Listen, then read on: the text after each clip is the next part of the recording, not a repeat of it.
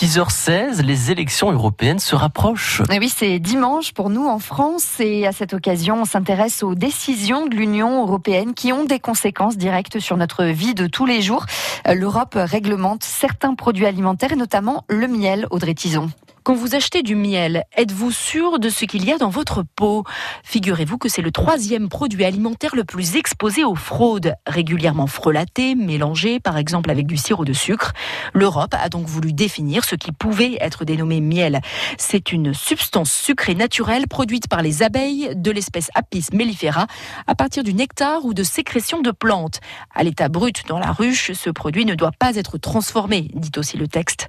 Quant à l'origine du miel, il devra bientôt être inscrit clairement sur l'étiquette. Le pays doit être écrit ou à défaut le continent. On garde le droit de mêler du miel grec à du français, par exemple. Que les butineuses se le disent, leur travail est surveillé de près.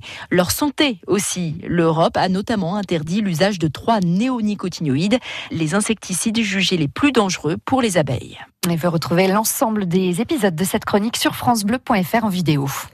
Tout France Bleu en replay, quand vous voulez, où vous voulez, comme vous voulez. Tout France Bleu, Belfort-Montbéliard et sur francebleu.fr.